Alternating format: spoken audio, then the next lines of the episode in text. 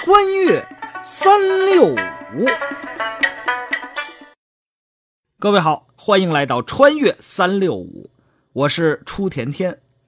如果要收听往期节目，请关注我们的微信公众号“有声有响”。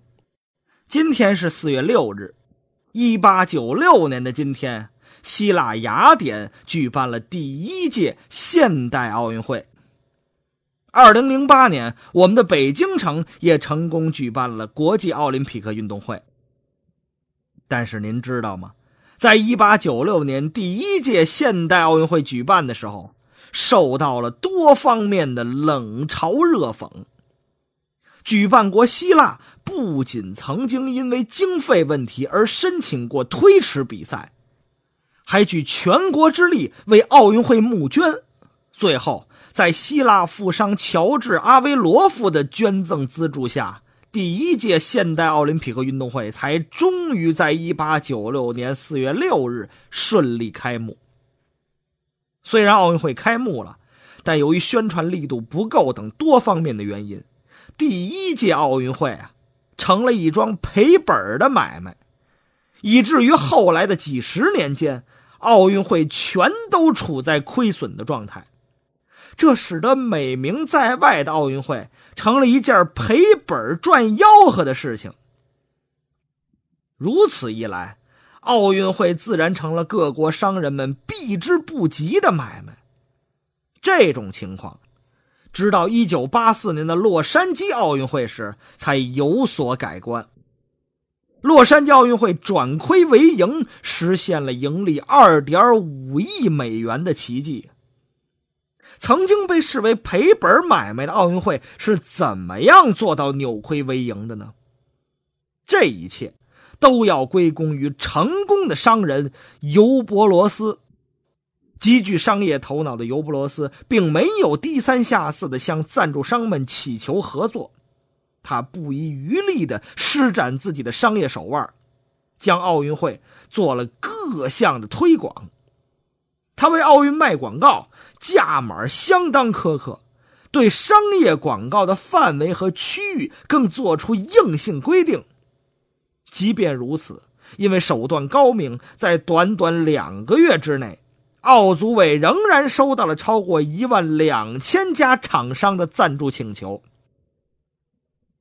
赞助商报名申请结束后，尤伯罗斯宣布了一个惊人的决定。洛杉矶奥运会只需要三十个赞助商，每个赞助商至少需要出资四百万美元。同行业厂商只有一家有资格入选。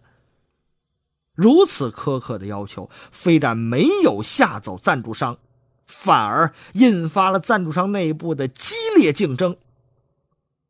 美国广播电视公司 ABC 在和全国广播公司 NBC 的较量中，经过六轮竞价，最终以三点零九亿胜出。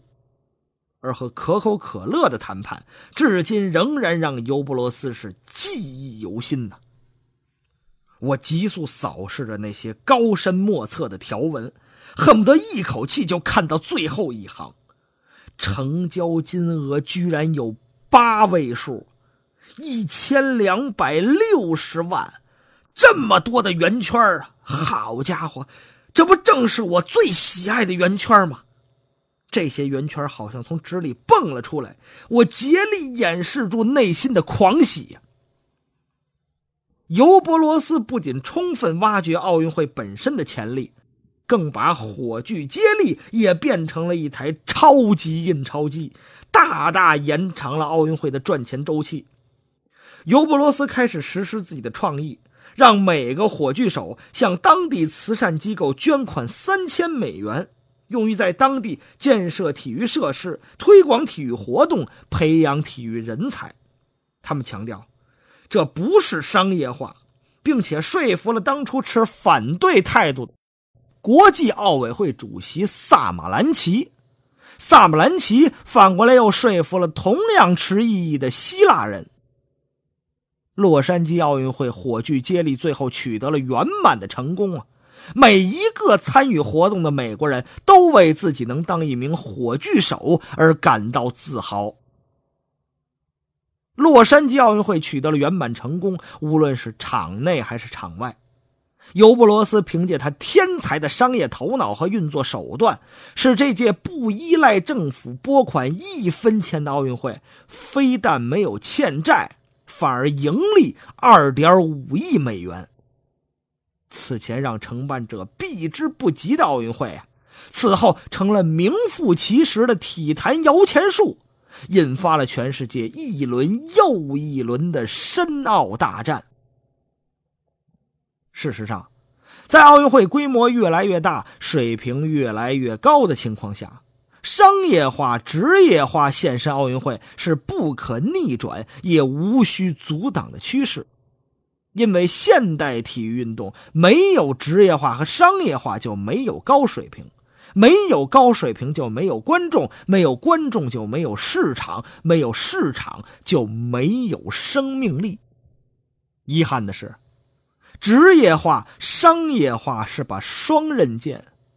文化舵距理论在奥林匹克的职业化、商业化过程中得到令人震撼的印证。这把利剑刺穿了潘多拉魔盒，让兴奋剂和腐败像瘟神一样。跳将出来，兴奋剂和腐败丑闻让奥林匹克航船元气大伤，奥林匹克大厦的百年基石遭受到了前所未有的冲击。昔日的更高、更快、更强，在汹涌的金元攻势面前，引来唏嘘连连呐。关注我们的微信公众号“有声有响”，就可以看到文字版的故事内容，也可以收听到其他好听的节目。